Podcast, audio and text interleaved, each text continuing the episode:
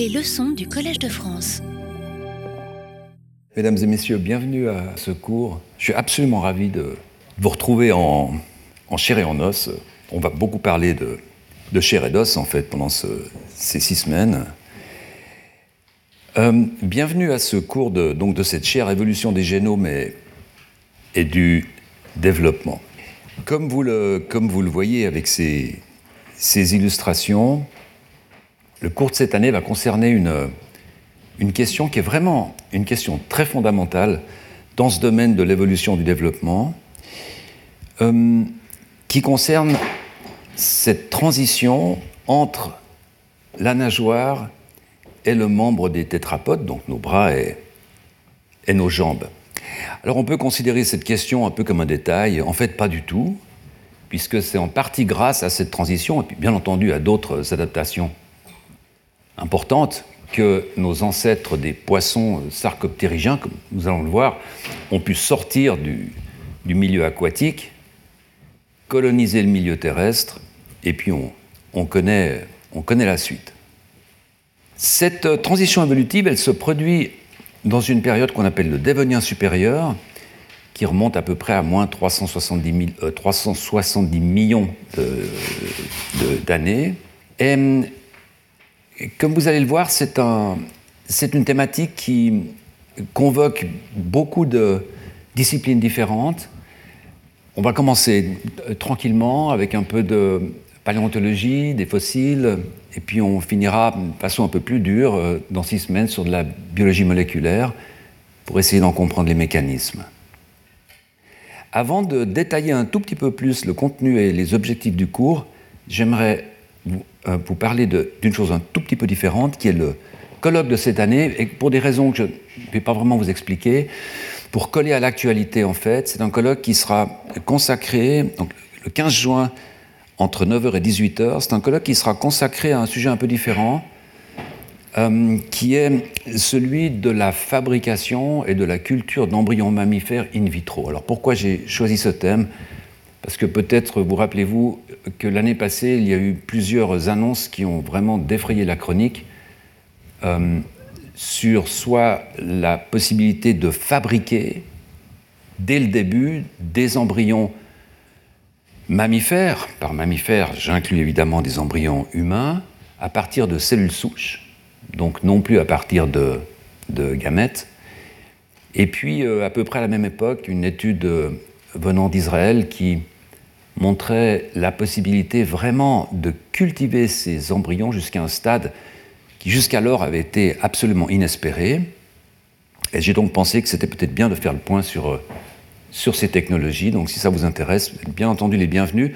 Euh, c'est un colloque qui sera en anglais, puisque la plupart des intervenants euh, sont les, gens qui sont en train de faire avancer le, le, le domaine. Voilà. Revenons maintenant à ce cours Objectif. L'objectif principal, bien sûr, traiter d'une des transitions morphologiques les plus importantes au sein des vertébrés, celle qui conduisit à l'apparition du membre qu'on appelle le membre chiridien, le chiridium, qui est l'archétype du membre des tétrapodes, à partir d'une structure ancestrale qui était de type nageoire, et on va détailler ça un petit peu, qu'on appelle un membre euh, ptérygien. Question très ancienne, je dirais, qui commence vraiment avec euh, euh, Richard Owen, il y a un peu plus d'un siècle,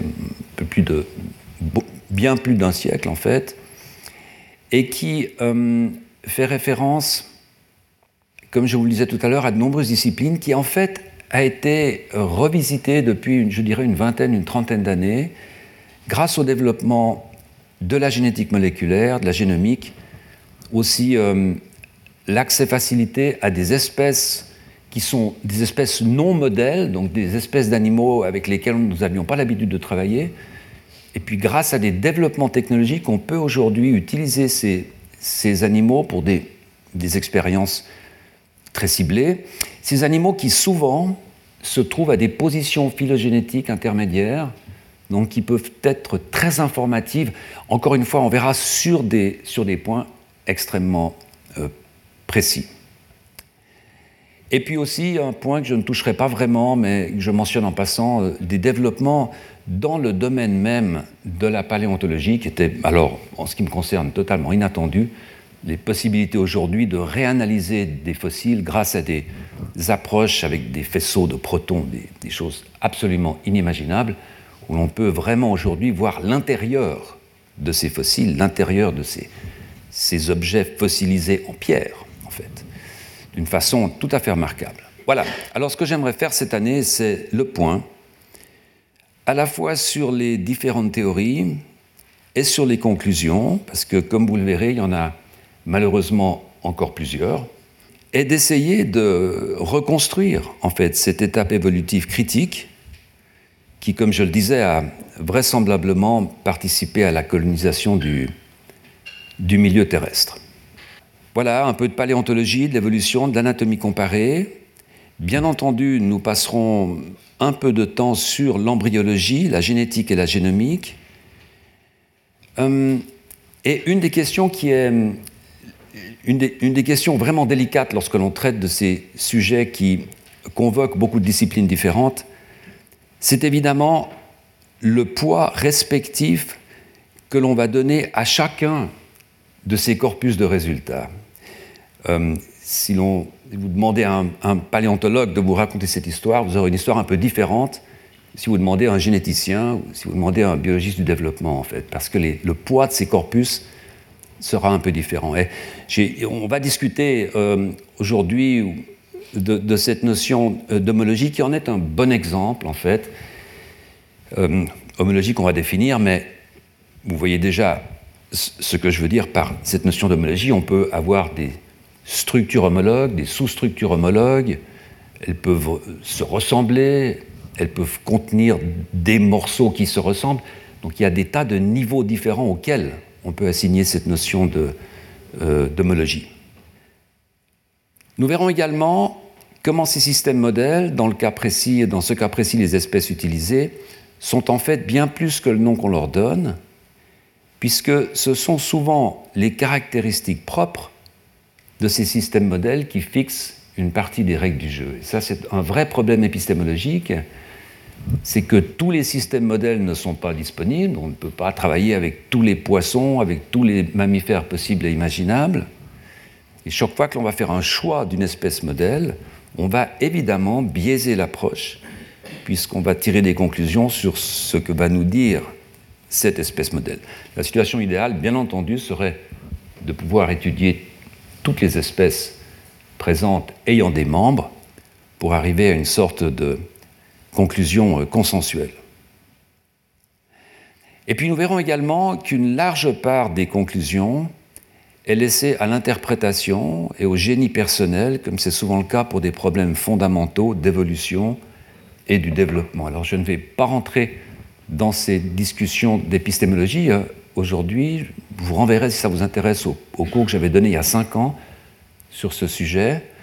Mais c'est vrai que lorsque l'on touche à l'interface entre une discipline comme le développement, qui est une discipline vraiment expérimentale, où l'on peut faire des hypothèses, tester ces hypothèses sur la génération suivante, en tirer des conclusions, etc., et les sciences de l'évolution qui ne permettent pas une approche expérimentale de ce genre, on a des sortes de frictions épistémologiques qui font que euh, beaucoup des conclusions vont soit d'un côté, euh, soit de l'autre. Et je pense précisément que ce sujet de la transition de la nageoire aux membres en est vraiment le meilleur exemple. Vous verrez euh, à quel point la formation, la pensée d'une personne particulière peut vous conduire à des conclusions qui sont très différentes de celles d'une autre personne un très bref euh, aperçu euh, du développement du cours. Donc aujourd'hui, je vais vous parler des nageoires, des membres, introduction, membres ptérygiens, chiridiens, on parlera un peu de phylogénie et d'homologie si on a le temps.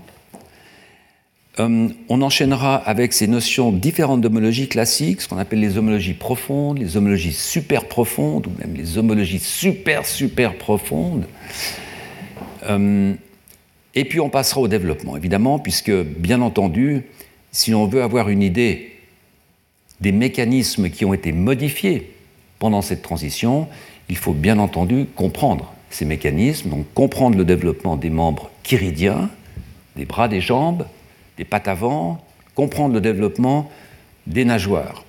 Et puis on passera à une approche génétique, des marquages cellulaires, des inactivations fonctionnelles, et puis euh, à l'étude des espèces intermédiaires, euh, une leçon qui, qui sera très, euh, très esthétique en termes de, de poissons. Je parlerai un peu du poisson spatule, de la roussette, des poissons à poumons, Neoceratodus, donc des derniers vestiges sarcoptérygiens.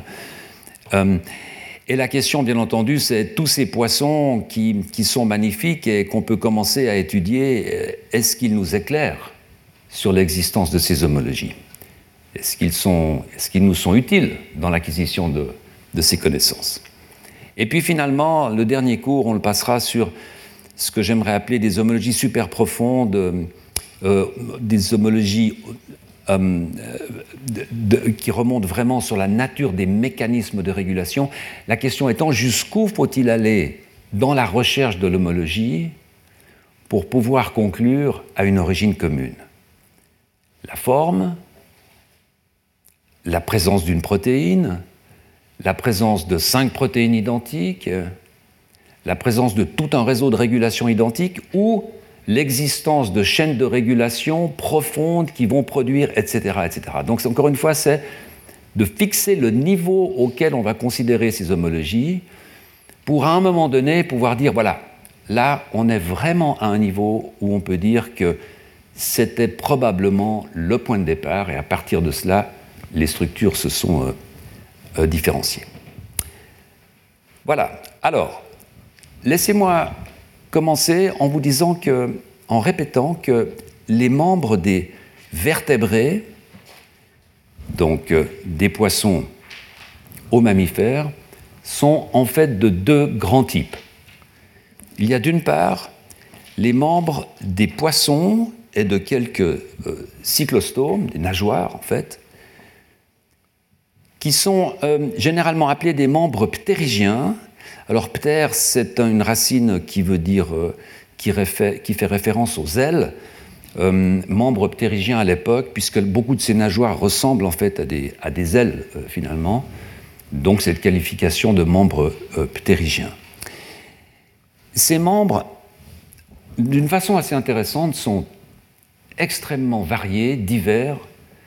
Il y a des centaines et des centaines de formes différentes parmi ces membres ptérygiens, des formes très variables. Évidemment, le, royaume des poissons est extrêmement large, mais il est très difficile dans ces membres ptérygiens de dégager une structure commune qui est immédiatement visible lorsque l'on passe à l'autre type de membre, qui est donc le membre chiridien, qui est celui de tous les tétrapodes, en fait de tous les vertébrés à quatre, à quatre pattes. Le membre chiridien, en fait, est très généralement pentadactyle. On verra tout à l'heure qu'à l'origine ce n'était pas le cas, mais très généralement pentadactyle. Et il existe donc un concept du Bauplan, ou concept d'archétype, hein, qui été proposé par euh, Richard Owen encore, c'est-à-dire une structure qui est une structure de base commune à partir de laquelle vont se développer toutes ces formes euh, euh, différentes. Le membre chiridien, il est fait en fait pour le vol, pour euh, la marche, pour grimper aux arbres, même pour la locomotion dans des milieux aquatiques. Alors, bien entendu, le problème est que ce membre chiridien dérive de ce membre ptérygien. Mais il n'y a pas de dérivation directe, bien entendu. Et même lorsque l'on entend aujourd'hui des gens dire c'est un, fossile vivant, je fais référence au selacanthe, dont je vous dirai un tout petit mot dans quelques minutes, euh, on ne peut pas avoir de fossile vivant, c'est une façon de parler. Disons que c'est un poisson qui a conservé des, des caractéristiques très ancestrales, mais ce poisson a évolué pendant un temps qui est le même que celui qui a fait évoluer tous les, autres animaux. Donc, on a des membres qui, ne sont pas euh, homologues en ligne directe, mais qui doivent dériver d'un membre ancestral, d'une structure ancestrale, qui forcément était une structure de type ptérygienne, donc un membre de poisson, qui a donc évolué toutes ses formes dans un cas particulier, est le membre chiridien de l'autre. Donc, l'espérance d'une compréhension de cette transition évolutive se trouve dans l'analyse détaillée des mécanismes qui fabriquent ces structures et dans la possibilité de pouvoir ensuite identifier des relations d'homologie entre ces mécanismes afin de pouvoir à la fois proposer un point de départ et puis, le cas échéant, un schéma de transformation le plus probable et le mieux soutenu par les différents corpus de résultats. J'ai mis le et en majuscule parce que ce sont deux choses qui sont parfois qui ne convergent pas, en fait. Euh, on a des schémas évolutifs extrêmement simples qui évidemment ne sont pas soutenus par des, résultats expérimentaux, puisque l'évolution fait rarement, rarement dans, le, simple, euh, en fait. Voilà, alors jetons un œil à ce membre chiridien euh, avec ses très nombreuses adaptations fonctionnelles, le vol, pensez aux, aux oiseaux, mais aussi le vol, pensez aux chauves-souris. On a là non pas une homologie, mais une analogie. Et comme je vous le disais, ce membre chiridien, il est construit sur un archétype. Alors cet archétype, on le voit très bien avec ce code de couleur euh, ici, où l'on compare un bras avec un membre antérieur d'un phoque, donc une, locomotion aquatique, avec une aile d'oiseau et une aile de chauve-souris. Et vous voyez qu'en fait, toutes ces adaptations respectent cet archétype euh, qu'on appelle le chiridium, en fait, avec, lorsque l'on regarde dans la partie la plus proximale, donc la plus proche de l'épaule, donc la partie qui articule avec le corps, une seule pièce osseuse. C'est l'humérus, et vous pouvez aller euh, dans la grande galerie de paléontologie au, au muséum et regarder l'intégralité des squelettes tétrapodes, vous ne trouverez jamais un squelette qui aura plus d'une pièce osseuse, plus qu'une pièce osseuse, dans cette partie proximale. C'est quelque chose qui est extrêmement stable. Par contre, lorsque l'on passe dans la partie intermédiaire, ici, eh bien, on voit que, euh, donc le radius et le cubitus, on voit que parfois ces os sont fusionnés, parfois un est plus petit que l'autre, on commence à avoir une variation. Et puis cette variation, elle devient maximale lorsque vous atteignez la partie la plus distale, où vous avez des différences dans la longueur des doigts, dans leur nombre, etc. Et c'est une euh, propriété en fait qui reflète que à chaque étape de développement de ces segments des membres, les contraintes qui y sont appliquées sont différentes. Donc lorsque l'embryon fabrique cette partie-là, il y a une contrainte maximale. Ce n'est pas possible pour l'embryon de faire autre chose. Lorsqu'il va fabriquer cette partie-là, eh bien les contraintes se relâchent un peu, et puis à la fin, les contraintes se relâchent euh, carrément. Un collègue dans les années 1970, qui s'appelait Richard Hinchlife, avait formalisé cette observation en parlant de stabilité proximale par rapport à une variabilité distale. C'est assez intéressant car euh, dans, au début du XXe siècle, euh, un, scientifique anglais appelé Goodrich, lui, avait fait la même observation sur les structures le long de l'axe antéro-postérieur. En fait, il avait remarqué que tout ce qui est dans la partie euh, haute, dans la partie antérieure, est extrêmement conservé, est extrêmement précis. Pour une raison assez simple, c'est que les, racines des nerfs crâniens se trouvent dans le tronc cérébral, donc tout le démarrage de, l'architecture de notre colonne vertébrale est très contraint, très précis, très conservé. Et puis lorsque l'on arrive vers la fin, vers la queue, eh bien, encore une fois, vous allez au muséum, vous regardez les squelettes, vous verrez que là, on part dans tous les sens, le nombre des vertèbres caudales peut changer, la position du sacrum, etc.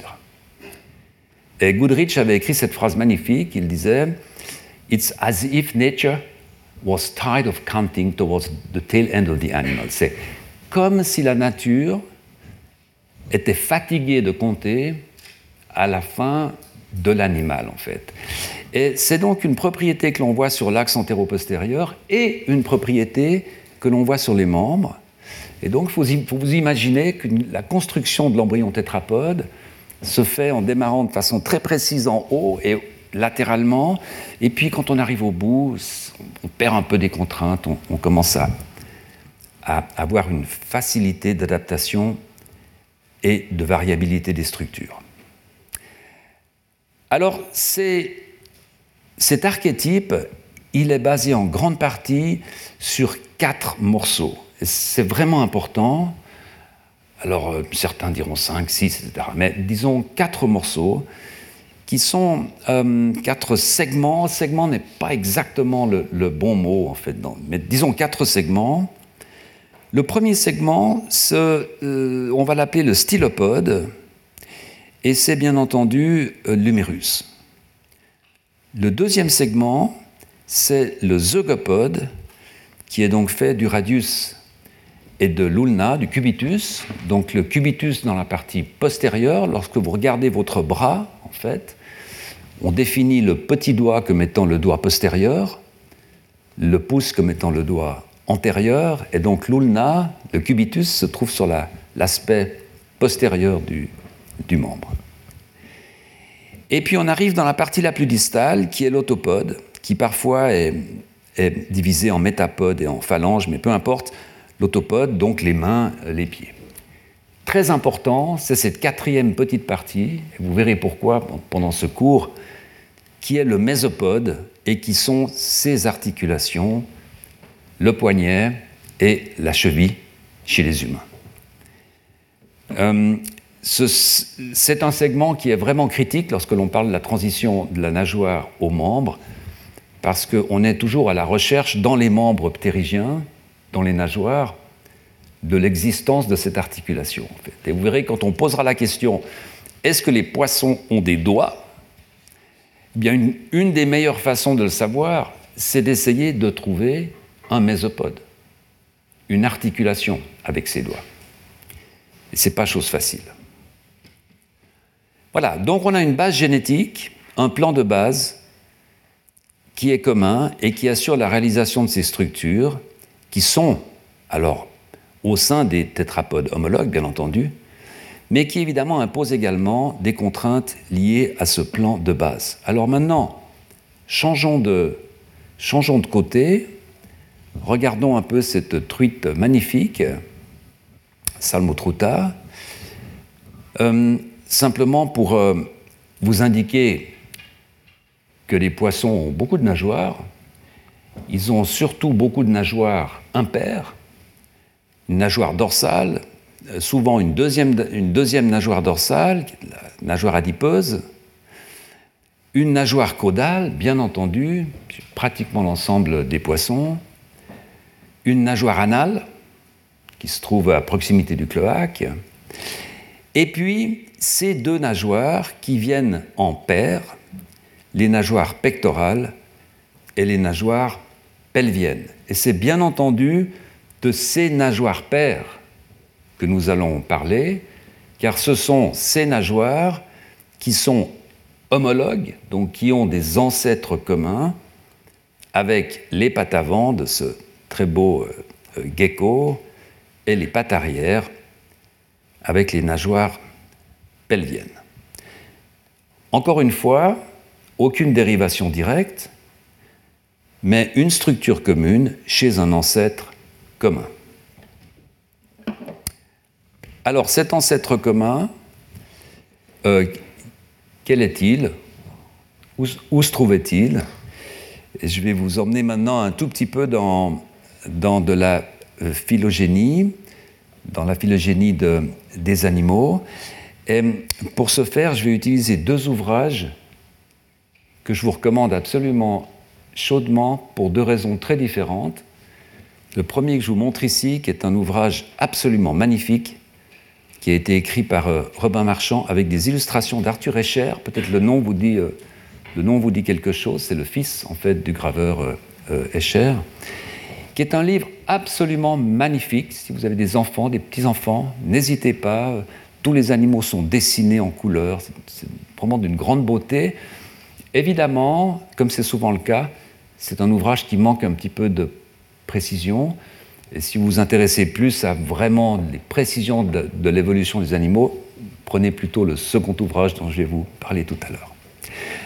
Ce que vous voyez là, c'est l'arbre de la vie, en fait, euh, avec le départ ici, les bactéries, les virus, les archéos, et puis l'entrée chez, les eucaryotes avec les, plantes sur la droite ici, les champignons. Euh, et puis l'arrivée des métazoaires avec rapidement un embranchement très important ici, qui est un super embranchement en fait des animaux que l'on qualifie de deutérostomiens. Deutéros, c'est euh, en, second, stoma à la bouche. Donc les deutérostomiens sont les animaux qui fabriquent leur bouche en second après la fabrication de l'anus. Euh, vous vous souvenez peut-être que pendant le développement de pratiquement tous les animaux, la partie extérieure d'un embryon doit rentrer à l'intérieur pour faire les organes internes. Et elle rentre par une ouverture, ce qu'on appelle un blastopore. Eh bien, chez les animaux deutérostomiens, ce blastopore va donner l'anus, donc la bouche sera faite plus tard, donc deutérostomien, alors que chez les animaux protostomiens, cette entrée va donner la bouche. Donc on a ici les deutérostomiens, et puis toute cette partie-là est représentée par les mollusques, etc., qui sont des protostomiens.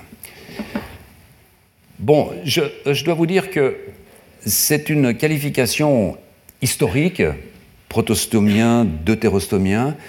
Euh, c'est une classification qui a été faite, ce qu'on appelle cette synapomorphie, donc ce trait qui existe chez tous ces animaux et nulle part ailleurs, donc qui qualifie vraiment un groupe d'animaux, une synapomorphie. Euh, a été en fait observé euh, que sur certains, certains types de ces animaux, etc. Et, en fait, euh, il faut savoir qu'aujourd'hui, beaucoup de spécialistes dans ce domaine se demandent si vraiment il faut conserver cette classification en deutérostomien, en protostomien. Elle existe, elle est là, pourquoi ne, pas l'utiliser? Voilà. Alors, ce super embranchement des deutérostomien, vous voyez qu'il euh, apparaît à peu près à moins 570 millions d'années dans une période qui s'appelle l'édiacarien, qui en fait commence à moins 630 millions d'années pour s'étendre jusqu'à moins 640 millions d'années. C'est en gros euh, à peu près, ça correspond à peu près à la fin de la période précambrienne. Donc ça remonte ça remonte. on est vraiment dans, le début du développement de cette énorme partie-là du royaume des animaux avec les protostomes et les, les deutérostomes. Ces deutérostomes vont évoluer avec le temps, et puis vers moins 530 millions d'années vont apparaître ici euh, les vertébrés. Euh, les vertébrés, donc euh, poissons, euh, les lamproies, les poissons, les oiseaux, les squamates et les mammifères. Ces deux thérostomiens, je vous montre ici l'autre ouvrage dont je vous parlais, qui est un ouvrage excellent de Guillaume Lecointre et d'Herville Guyader, qui vraiment est d'une très grande précision et, qui contient très peu d'erreurs, en fait, pratiquement pas d'erreurs. C'est vraiment, vraiment le livre à avoir si vous vous intéressez à la classification des animaux, en plus qui est très simple et qui se lit euh, simplement. Ces deux thérostomiens, ils comprennent essentiellement les cordées. Les cordées sont des animaux dont nous faisons partie, qui ont une structure rigide, et les procordés, donc des animaux ancestraux avec des structures rigides, comme par exemple les céphalocordés ou, ou les urocordés, c'est des animaux qui, à un moment donné de leur vie, vont avoir une forme, une petite forme larvaire, avec une structure un peu rigide, de façon à ce qu'ils puissent progresser. Cette structure un peu rigide, en fait, sera chez nous transformée en colonne vertébrale, mais la structure rigide va nous rester pendant notre développement et en fait disparaître par la suite euh, comme, souvenir en fait de notre appartenance à, ces animaux.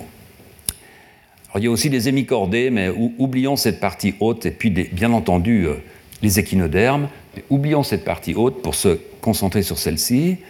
Les urocordés, euh, les acidies, le violet à Marseille, hein, peut-être que vous mangez dans les plateaux de fruits de mer, euh, les céphalocordés, les petits lancelets que l'on trouve dans le, dans le sable, hein, tout ça, ce sont des formes qui, comme vous le voyez, sont tout de même très très anciennes, mais qui nous sont très proches.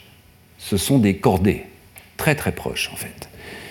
Et puis on rentre ensuite dans ce que l'on appelle les agnates, donc les animaux qui n'ont pas de mâchoire, particulier les myxines et les lamproies.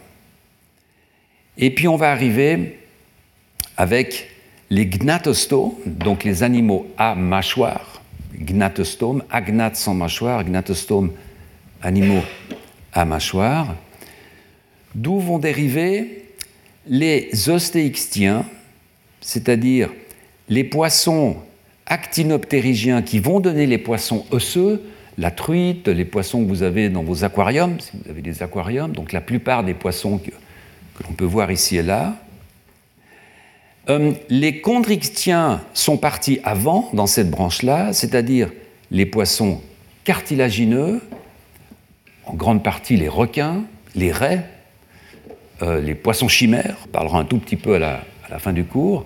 Donc ce sont, des poissons qui ont un squelette uniquement cartilagineux, qui n'ont pas d'os, qui, n'ont pas d'écailles non plus, en fait, qui ont une sorte de couverture cartilagineuse calcifiés extrêmement bizarres, comme les requins, qui n'ont pas d'écailles.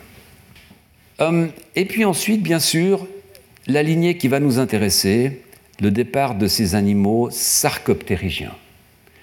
Ces animaux sarcoptérygiens, ce sont des grands poissons qui vont hum, être à la base des vertébrés et chez qui va se produire cette transition de la nageoire aux membres euh, chiridiens? Alors laissez-moi revenir à cet ouvrage de, euh, Marchand et de d'Escher. On voit ici les gnatostomes, les animaux euh, sans mâchoire. Vous voyez ici le départ de la lignée des chondrichtiens, donc des requins, des raies, des poissons chimères ici.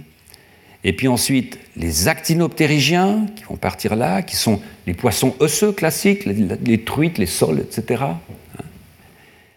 Et puis en remontant ici, on va arriver à ces fameux poissons sarcoptérygiens qui vont passer là, achever cette transition et donner lieu aux vertébrés, aux squamates, avec ici cette partie-là des, amphibiens hein, qui vont partir ici. Voilà. Alors que s'est-il passé pendant cette transition? Premièrement, euh, vous voyez que tous ces sarcoptérygiens, tous ces poissons sarcoptérygiens ici, sont soumis à une extinction relativement drastique, une extinction qui va se passer entre moins 372 et moins 359 millions d'années. Euh, il y a actuellement deux sortes de restes de ces poissons sarcoptérygiens, il y a ce qu'on appelle les selacanthimorphes, c'est le selacanthe, ce fameux poisson euh, qu'on trouve à des très grandes profondeurs, on ne connaît que quelques spécimens. Et puis ici, vous voyez le ceradotontiforme, qui est le poisson Neoceratodus, qui est le poisson à poumons. C'est un poisson extrêmement intéressant qui vit en, Australie et qui a des poumons, qui est capable de, de respirer. Mais autrement, tous ces poissons sarcoptérygiens vont s'éteindre, vous voyez ici, à cette, limite-là.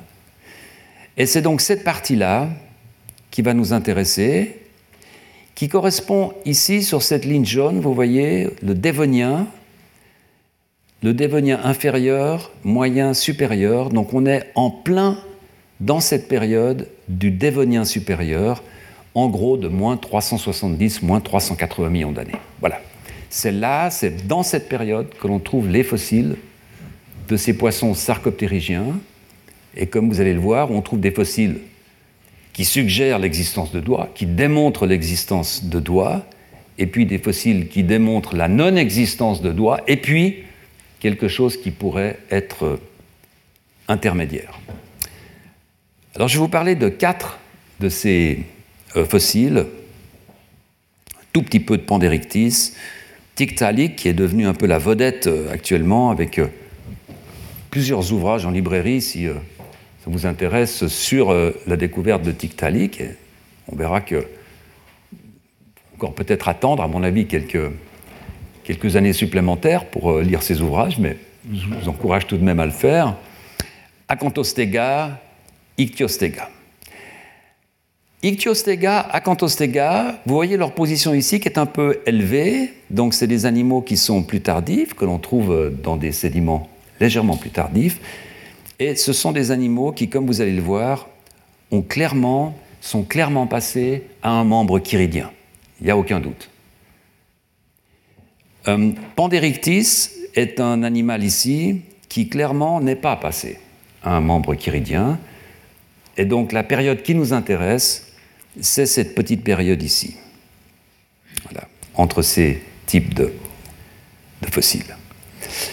Je vous montre ici une des reconstructions que vous pouvez trouver sur Internet. Si vous allez chercher euh, sur Wikipédia, sur peu importe, euh, un peu partout, c'est une photo libre de droit je crois que j'ai trouvée dans une thèse ou quelque chose comme ça. C'est une, une, une, image que j'aime beaucoup parce que euh, c'est vraiment l'exemple euh, de l'influence d'un graphisme sur la, sur la pensée, sur les conclusions qu'on peut, peut en tirer. Je trouve ça tout à fait remarquable.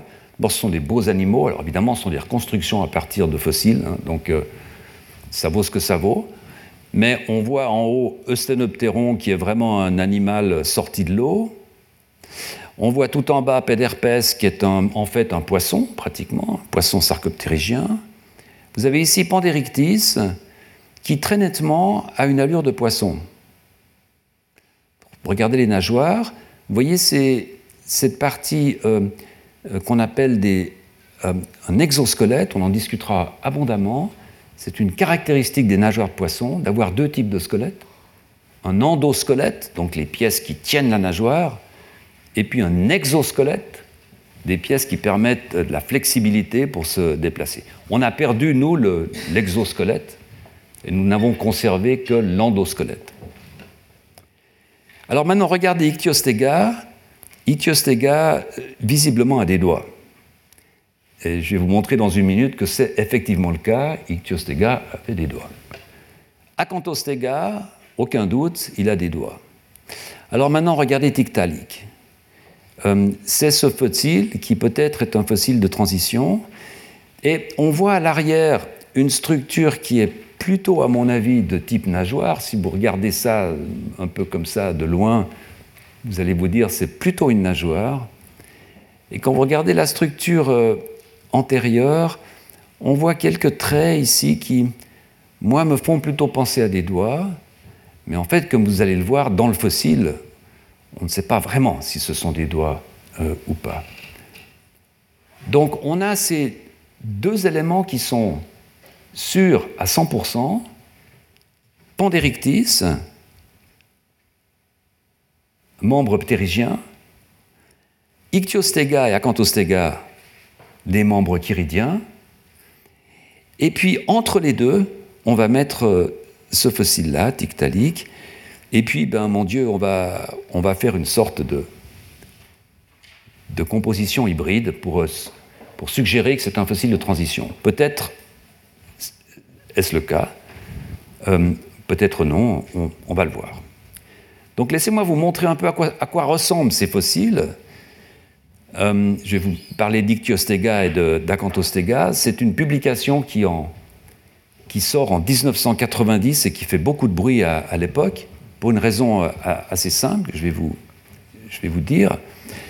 Euh, c'est une publication de euh, Michael Coates et de Jenny Clack.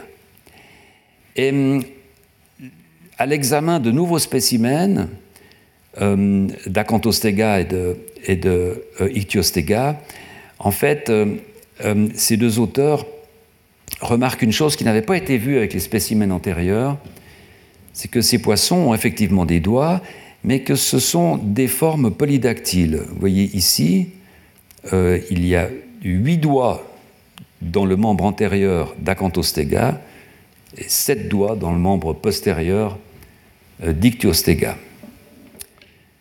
Euh, c'était une observation assez intéressante parce que jusqu'alors, on pensait vraiment que la pentadactylie, qui est vraiment une, sorte de règle chez les tétrapodes, était vraiment la condition originale. En fait, non. Euh, nos, ancêtres sarcoptérygiens étaient des poissons polydactyles. Et donc, dans l'évolution de ces membres jusqu'aux tétrapodes vertébrés mammifères, jusqu'à nous, nous avons perdu, en fait, un certain nombre, un certain nombre euh, de doigts. Deuxième euh, observation, plus intéressante évidemment, c'est que vous voyez que cet archétype, il est présent. On a ici un numérus, une grosse pièce osseuse, et puis ici un radius sur la face antérieure, le cubitus sur la face euh, postérieure, et puis ici un os qui est euh, identifié de façon tentative comme l'intermédium, qui est donc un des, os du carpe qui va euh, faire la première, la première, articulation avec les têtes du, radius et du, du, cubitus. Hum,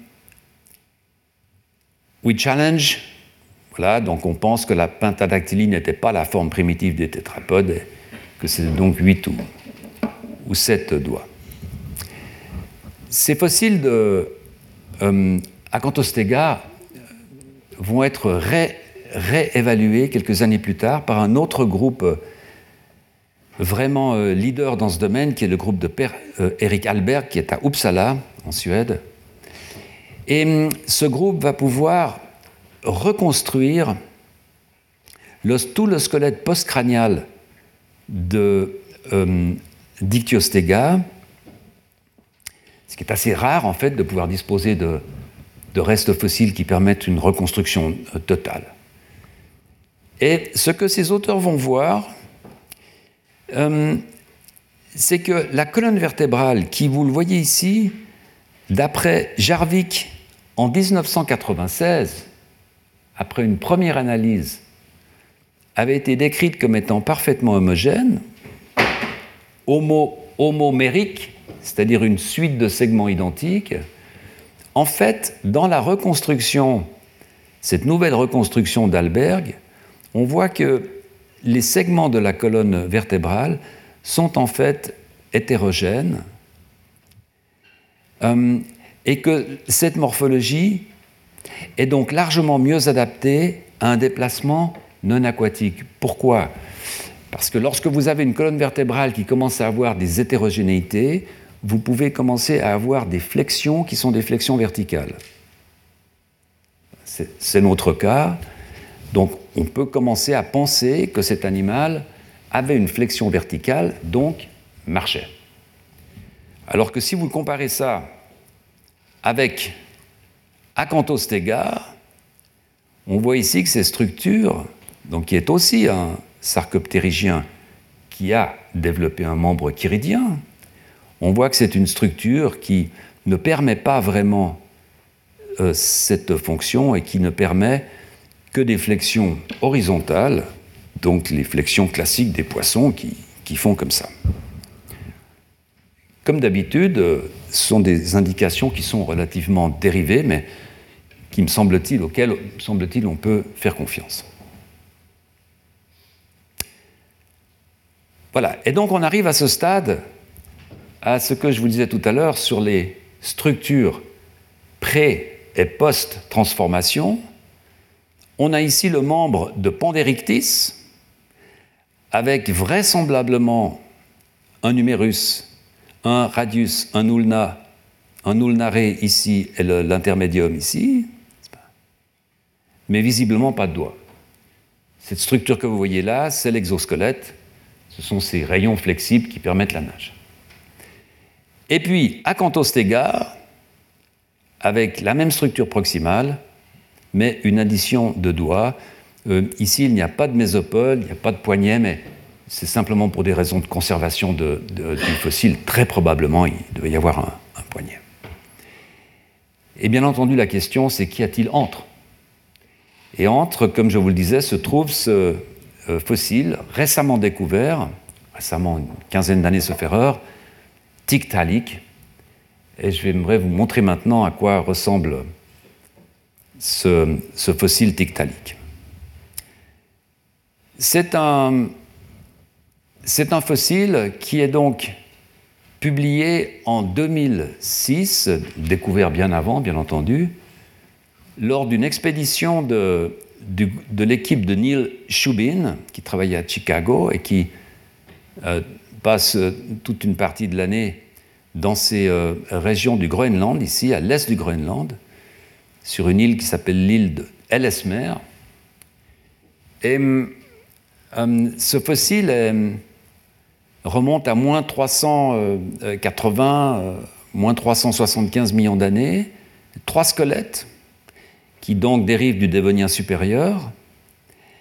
Et en fait, il faut évidemment bien comprendre que pendant le Dévonien supérieur, les conditions climatiques du, du Groenland ne sont pas les conditions climatiques actuelles. On est dans un, climat équatorial, puisque le Groenland ici, alors là je vous ai mis une, image qui remonte à moins 390 millions d'années, mais peu importe finalement, c'est pratiquement pareil, où on a euh, ces dérives des continents, avec ce continent, ce paléocontinent Laurentia, qui est, vous le voyez, sur, pratiquement sur l'équateur ensuite, il va y avoir une dérive des plaques tectoniques, une remontée de ce continent. Mais à l'époque, c'est important de comprendre que ces animaux vivent dans un climat équatorial, euh, probablement en eau relativement peu profonde. On peut s'imaginer que parfois euh, l'eau pouvait s'évaporer, donc des conditions qui sont des conditions de sélection assez favorables pour développer un, un membre chiridien, pour développer un système pulmonaire, etc. Ça, évidemment, c'est, disons, les, conclusions de, euh, de, ces auteurs qui n'ont pas de raison d'être fausses, en fait. Donc, découverte de ce fossile, en eau peu profonde, peu d'oxygène. C'est un squelette osseux, bien entendu, articulé, qui permet un déplacement euh, hors de l'eau. Il y a une vessie natatoire très vascularisée, suggérant une capacité d'extraction de l'oxygène en cas de sécheresse. Hein. La vessie natatoire, c'est euh, euh, cette, structure chez les poissons qui permet de stabiliser grâce à, des, gaz qui sont à l'intérieur, hein, et donc qui, peut être, a pu être transformée. Quand elle est très vascularisée, on peut imaginer que cette vascularisation a été faite pour pouvoir extraire l'oxygène de cette vessie natatoire, hein, donc un début de respiration, etc. Euh, et on a donc un fossile qui est vraiment une mosaïque de caractères, hérité à la fois des poissons et des tétrapodes. Alors bien sûr, cette mosaïque de caractères ne veut pas dire que le membre est également une mosaïque de, de caractères. Hein. C'est une mosaïque de caractères lorsque l'on regarde les fossiles de Tiktaalik et que l'on compare soit avec des fossiles du genre Acanthostega, Ichthyostega qui ont des doigts, ou Panderictis qui n'en ont pas. Voilà, ça c'est à quoi ressemble un, membre euh, fossilisé, euh, en très bon état d'ailleurs. Alors on peut évidemment euh, l'analyser précisément. Et, vous avez ici la structure du membre de Tiktaalik. Là on a le, corps, le tronc, l'articulation, Ici, l'humérus, ici le radius, l'ulna, le cubitus, l'ulnare, lorsqu'il suit le cubitus, et l'intermédium. Vous voyez que c'est une structure qui ressemble pas mal, celle que je vous ai montrée du membre chiridien, mais aussi du membre de Pandérictis, souvenez-vous, où on a ces pièces osseuses, hein, dans la partie proximale. Donc jusque-là, euh, jusque-là, rien à dire. Vous voyez aussi que tous ces traits-là, euh, en fait, correspondent à cette partie-là, qui est donc l'exosquelette, qui sont ces rayons qui, encore une fois, vont permettre à cet animal de se déplacer de façon euh, harmonieuse dans, un milieu aquatique. Alors là, vous avez la reconstruction de, ce membre, une très belle reconstruction, l'humérus, ulna, le radius, le cubitus, ici l'intermédium. Vous avez là, voilà, je vous ai mis ici en, pour que ce soit un peu plus clair, vous avez l'humérus, le radius, donc ça c'est la face postérieure, hein. c'est comme si votre main était, euh, était comme ça, postérieure, euh, ulnari. Et puis, voilà, regardez en haut, c'est là où commencent les choses intéressantes. C'est que, souvenez-vous, dans Pandérictis, à partir de ce niveau-là, de l'ulnaré, eh bien, on avait l'exosquelette qui partait, alors que dans ce cas particulier, on a un exosquelette qui part beaucoup plus tard, et on a encore l'addition de pièces osseuses, de vraies pièces osseuses, qui se prolongent dans la continuité de l'axe proximo-distal. Alors ça rappelle bien entendu la structure de Pandérictis, je vais vous la montrer, mais disons qu'en se basant sur un certain nombre de critères, par exemple les surfaces articulaires, la, façon dont les articulations sont concaves ou convexes, c'est vraiment un vrai travail de paléontologue. Euh, l'architecture générale de la structure, la dimension, la locomotion du spécimen, une première reconstruction peut alors être proposée, puis un schéma qui, comme vous allez le voir, va prendre sa place dans une vue cladistique de la transformation de ces structures. Ce schéma, c'est le suivant. Et là, on a placé ce membre de Tiktaalik dans une structure cladistique, dans une classification. Donc on le voit très bien. On a ici ce qu'on appelle un, groupe extérieur, qui n'a rien à voir. Et là, vous avez le démarrage de ces poissons sarcoptérygiens que l'on va appeler tétrapodomorphes, donc qui, ont des caractéristiques de tétrapodes, puisqu'ils ont un numérus, un radius, un cubitus. Hein. Donc on, commence à être sur la voie de la transformation. On a Soripterus ici, Eusthenopteron, Pandérictis, voilà celui que je vous ai montré tout à l'heure, radius, ulna, cubitus, et l'exosquelette. Ici, on a Acanthostega et Turlepéton ou Ichthyostega, fameux, ces fameux fossiles qui sont transformés, qui ont maintenant un membre chiridien. Et on va donc placer Tiktaalik à cette position, ici, avec cette addition de pièces osseuses et cet exosquelette. Alors, je dois vous avouer que euh, c'est vraiment un travail de paléontologue. Euh, je ne suis pas un paléontologue et c'est vrai que quand je compare ces membres, euh, je me dis que ce membre de Tiktaalik ressemble tout de même beaucoup à ce membre de Sauroptère, où vous voyez que vous avez l'humérus, le radius, l'ulna, l'ulnaré, l'intermédium, et vous avez une succession de pièces osseuses. Donc on est dans une situation qui n'est pas tellement différente. Et en fait, les auteurs eux-mêmes, quand vous lisez la publication en détail, l'axe central, euh, automobile plug, etc., Tiktaalik est similaire euh, à des poissons rhizontoïdes, donc des autres poissons sarcoptérygiens, tels que Soripterus, celui-ci. Et évidemment, comparer cette forme-là à cette forme-là, c'est très similaire. Donc les auteurs le relèvent eux-mêmes en disant ces similarités sont probablement de nature homoplastique. Alors l'homoplasie, c'est exactement l'inverse de l'homologie, en fait, c'est-à-dire c'est quand vous avez deux structures qui sont très semblables l'une à l'autre, mais qui n'ont rien à voir d'un point de vue évolutif, qui sont obtenues par une évolution convergente ou par, par un autre mécanisme. Voilà. Donc là, on touche à quelque chose qui, évidemment, quand vous avez l'habitude de travailler avec de la génétique, de la biologie moléculaire, où les résultats sont relativement clairs, bien que certains diront que ça branle au manche, disait René Thom, euh, là on est dans un domaine où l'interprétation a tendance à prendre le dessus. Peut-être ces similarités sont de nature homoplastique, peut-être elles sont de nature d'homologie. Euh, les auteurs là-dessus sont assez corrects finalement, vous allez voir leurs leur conclusions sur, euh, sur le, résumé.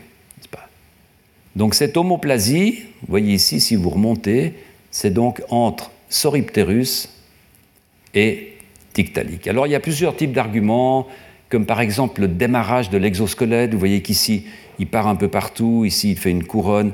Ce sont des arguments qui vraisemblablement ont une certaine validité, en fait, d'un point de vue de la paléontologie, mais qui ne sont pas de nature vraiment à convaincre immédiatement quelqu'un qui, qui, lirait euh, cette publication. Voilà, j'avais rajouté cela pour montrer encore une fois, c'est l'aspect convexe-concave des, des, articulations sur lesquelles, se basent euh, Neil Shubin et, ses collègues. Et donc pour eux, le point central, c'est que une fois passé l'humérus, le radius, le cubitus, l'ulnaré, donc l'os qui suit le cubitus, et l'intermédium, ici, eh bien, on a une surface articulaire qui, un peu comme dans le cas de nos, poignets, va articuler avec des radios qui vont partir, l'équivalent de nos, de, métacarpiens. Et donc ces pièces osseuses-là pourraient en quelque sorte être assimilées à des doigts. Euh, c'est évidemment euh, une, structure qui est un peu curieuse. Si certains parmi vous connaissent un peu l'anatomie euh, des, membres, vous avez ici des pièces qui font partie du mésopode. Hein, l'intermédium, c'est un os du poignet qui va se retrouver au même niveau que le radius. Donc on a des structures qui sont un peu compressées. Mais disons que jusqu'à cet endroit-là, les gens sont relativement d'accord pour dire qu'il existe effectivement une relation d'homologie très forte. Le problème, bien entendu, c'est après, c'est ce qui suit. est-ce que ces radios, comme ça qu'on appelle ces, ces, os longs ici, ces radios, est-ce que ces radios euh, peuvent être, euh, peuvent avoir une homologie avec euh, des doigts? Voilà l'articulation ici où se trouve le poignet, où se trouve le mésopode? Alors bien entendu, on peut avoir un argument qui est un peu un argument télénomique en disant euh, finalement ces animaux n'avaient peut-être pas besoin d'articulation. Euh, se déplaçant en milieu aquatique, il n'est peut-être pas absolument nécessaire de pouvoir avoir la latitude de mouvement extraordinaire que nous avons nous avec nos mains, et que peut-être simplement ce type de mouvement en rotation, du zygopode euh, était largement suffisant pour se déplacer en milieu aquatique. Oui, mais le problème, c'est que ce sont ces animaux qui sont sortis du milieu aquatique, et dès qu'on commence à sortir du milieu aquatique, on a de la peine à imaginer des structures qui pourraient se passer de ces articulations essentielles qui sont le poignet et euh, la cheville. Dans leur euh, résumé, donc le résumé qui est la partie vraiment importante qui ouvre la publication, c'est très souvent en fait la seule partie des publications que lisent les, scientifiques, on voit euh, ici l'ouverture en disant le poignet, la cheville et les doigts sont les structures qui distinguent le membre tétrapode du membre ptérygien.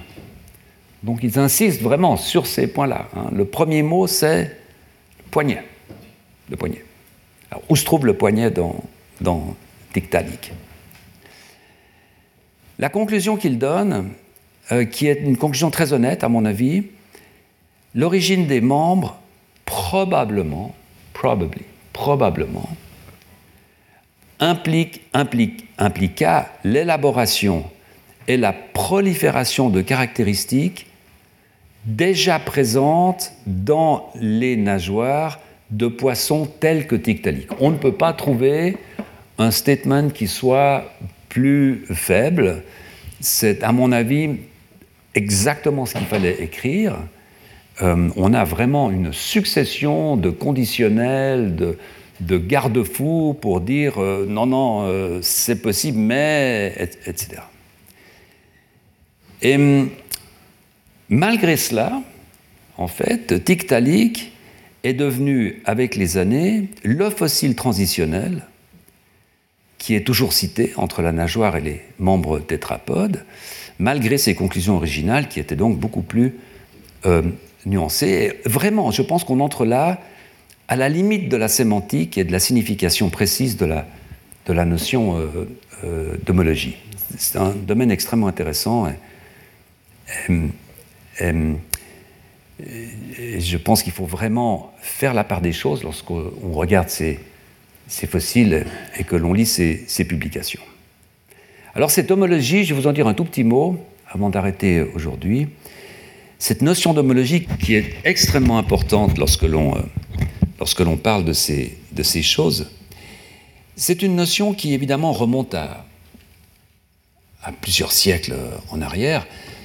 Euh, je pense que la première personne qui vraiment décrit ce concept d'homologie à l'aide de planches, pour l'illustrer, pour vraiment mettre de l'importance dessus, euh, c'est une personne qui s'appelle Pierre Bollon du Mans, et c'est à mon avis lui qui est à l'origine vraiment de cette première définition de ce que, que j'appellerais le premier type d'homologie, qui est un type d'homologie classique qui est défini par Pierre Bollon, par plusieurs personnes depuis, comme étant deux structures qui dérivent d'une seule même structure ancestrale.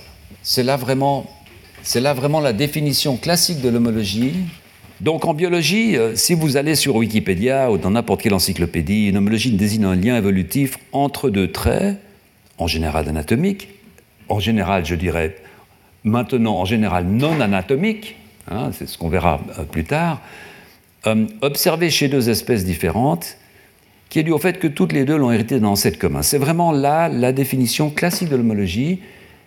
Et on verra en fait que cette définition aujourd'hui est complémentée par trois autres types de définitions en, rentrant dans du réductionnisme, en allant de plus en plus dans la profondeur, qu'on va appeler une homologie profonde, une homologie super profonde, une homologie que j'appellerais peut-être ontologique, hein, qui est vraiment le dernier niveau de, l'homologie et qu'on discutera plus tard. Alors un tout petit mot sur Pierre Bollon, parce qu'il en vaut la peine. C'est un, un, un, grand naturaliste de la, de la Renaissance c'est un très grand spécialiste en ichthyologie. Euh, en fait, il est souvent considéré comme un des fondateurs de la science de l'ichthyologie, donc de l'étude des, poissons, euh, en particulier au travers d'un livre, euh, La nature et diversité des poissons, qui est publié en, en 1555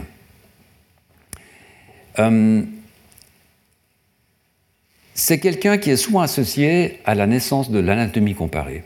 C'est assez intéressant de, voir que euh, Pierre Bollon meurt la même année que Vézal. En fait, il est né à trois ans de différence. Donc on a en parallèle le développement de l'anatomie comparée et le développement de l'anatomie humaine, de l'anatophysiologie humaine, si on veut, de euh, ces, planches extraordinaires de, de Vézal.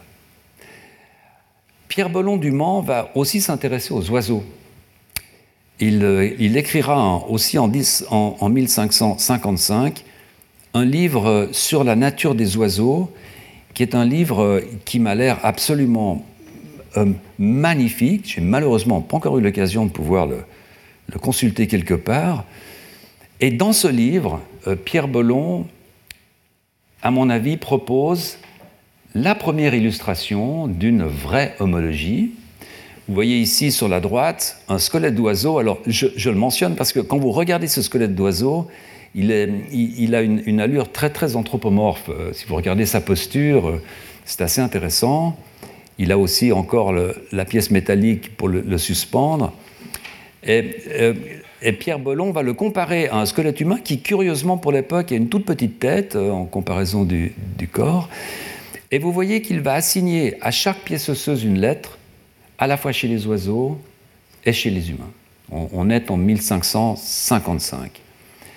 Et bon, c'était pas absolument euh, irréalisable, même à l'époque, mais tout, de même, il y a des petites subtilités, par exemple une qui est classique hein, parmi les, étudiants en, anatomie comparée euh, de première année, c'est évidemment la présence du tarsométatarse hein, chez les oiseaux, qui est donc ce, premier os que beaucoup confondent avec le tibia et le péroné, évidemment, puisque c'est l'os qui, articule. Alors qu'en fait, c'est évidemment une fusion d'un tarse, d'un os du tarse et du, et du métatarse. Eh bien, vous voyez que Pierre Bellon euh, va évidemment euh, faire l'homologie entre ce tarsométatarse ici, en bleu, avec ici cette pièce du, euh, tarse. Donc pour lui c'est absolument évident. Et sur ces planches il n'y a aucune erreur. C'est vraiment une première définition de l'homologie. Je vous montre ici juste pour le plaisir ce, ce texte qu'on trouve au-dessus du squelette humain, portrait de l'amas des os humains, mis en comparaison de l'anatomie de ceux des oiseaux, faisant que les lettres d'Icelle se rapporteront à celles-ci pour faire apparaître combien l'affinité est grande des uns aux autres. C'est vraiment une, pièce magnifique. Je serais vraiment euh, très intéressé de pouvoir voir l'ouvrage en vrai. Alors, ce qui est intéressant avec Pierre Belon, c'est que, comme je vous le disais, c'est un, c'est un expert en ichthyologie. C'est un spécialiste des poissons. Et pourtant, il ne fera pas le lien entre le membre chiridien et les nageoires. Et pour cela, il faudra attendre pratiquement trois siècles et Richard Owen, qui lui, euh, dans une conférence intitulée Sur la nature des membres, euh, en 1849, va de façon très claire proposer que les nageoires de plusieurs groupes de poissons sont homologues, homologues aux membres chiridiens des vertébrés. Trois siècles pour passer de l'homologie de Pierre Belon pour extrapoler cette homologie entre les membres chiridiens à l'homologie entre les membres chiridiens et les membres ptérygiens. Euh, Richard Owen, c'est un, évidemment un très grand naturaliste anglais, un très grand spécialiste de la nature comparée, euh, une figure très controversée, en fait, qui se fait exclure d'une académie pour des questions de plagiarisme, ce qui n'enlève rien à, sa contribution qui est absolument euh, remarquable. Euh, si l'on enlève de ses contributions, évidemment, tout ce contexte d'explication télonomique et théologique qui est vraiment euh, le contexte de l'époque. Richard Owen il propose un autre concept que je vous ai déjà présenté, qui est celui d'archétype. C'est lui qui propose cette idée d'archétype, donc de plan de base, en fait, d'ossature, de démarrage sur laquelle va se construire le membre chiridien. Et je voulais vous montrer comme exemple de, de cette ossature un, exemple que j'aime beaucoup, qui est en fait la comparaison entre les membres des souris et des chauves-souris à un stade très précoce, puisque évidemment, lorsque vous regardez des individus adultes, lorsque vous regardez voler une chauve-souris ou courir une souris, c'est extrêmement difficile de comprendre où se trouve l'archétype, en fait. Mais tout cela devient extrêmement clair lorsque vous regardez le développement, bien entendu. Et c'est là où, une fois de plus, on, a ce lien entre la réalisation de ces programmes chez l'adulte et puis la mise en route de ces programmes chez l'embryon. Et je vous montre ici cette série de, de, photos magnifiques qui ont été faites par un collègue, Richard Beringer, qui travaille dans le Texas.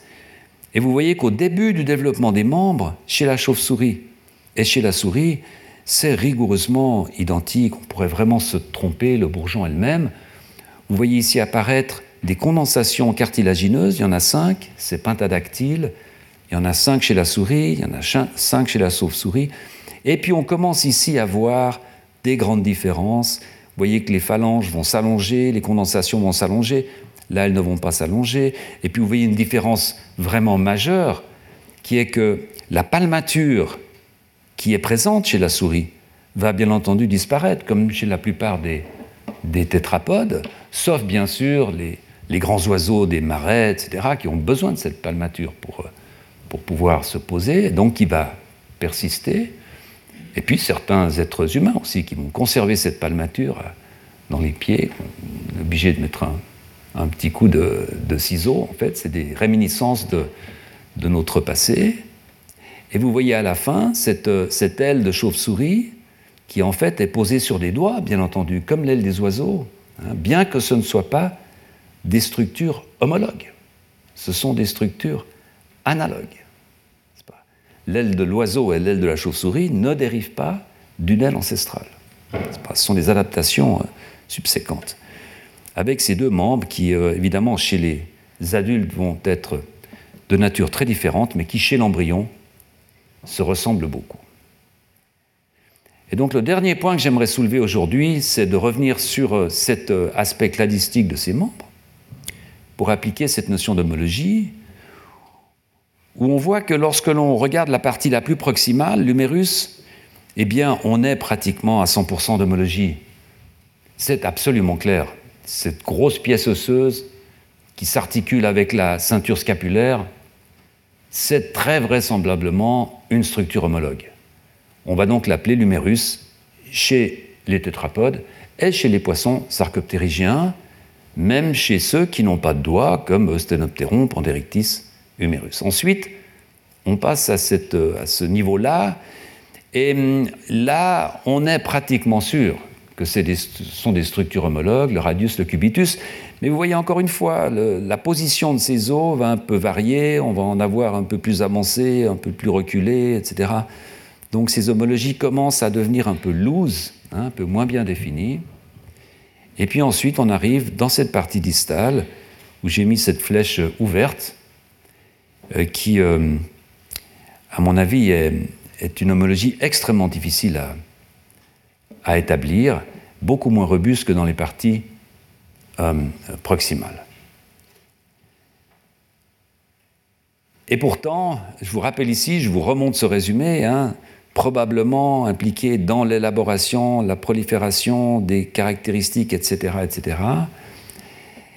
Et j'aimerais terminer ce cours aujourd'hui en revenant sur ce livre magnifique que je vous montrais tout à l'heure, en vous disant que parfois le, graphisme et l'élégance des dessins est peut-être au détriment de la, précision euh, scientifique.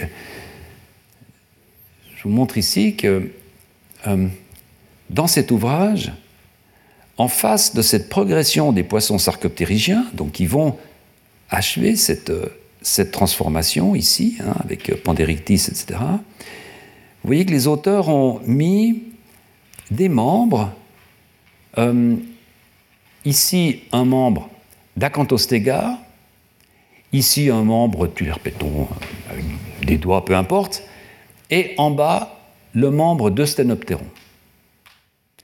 Et vous voyez que l'humérus est en rouge,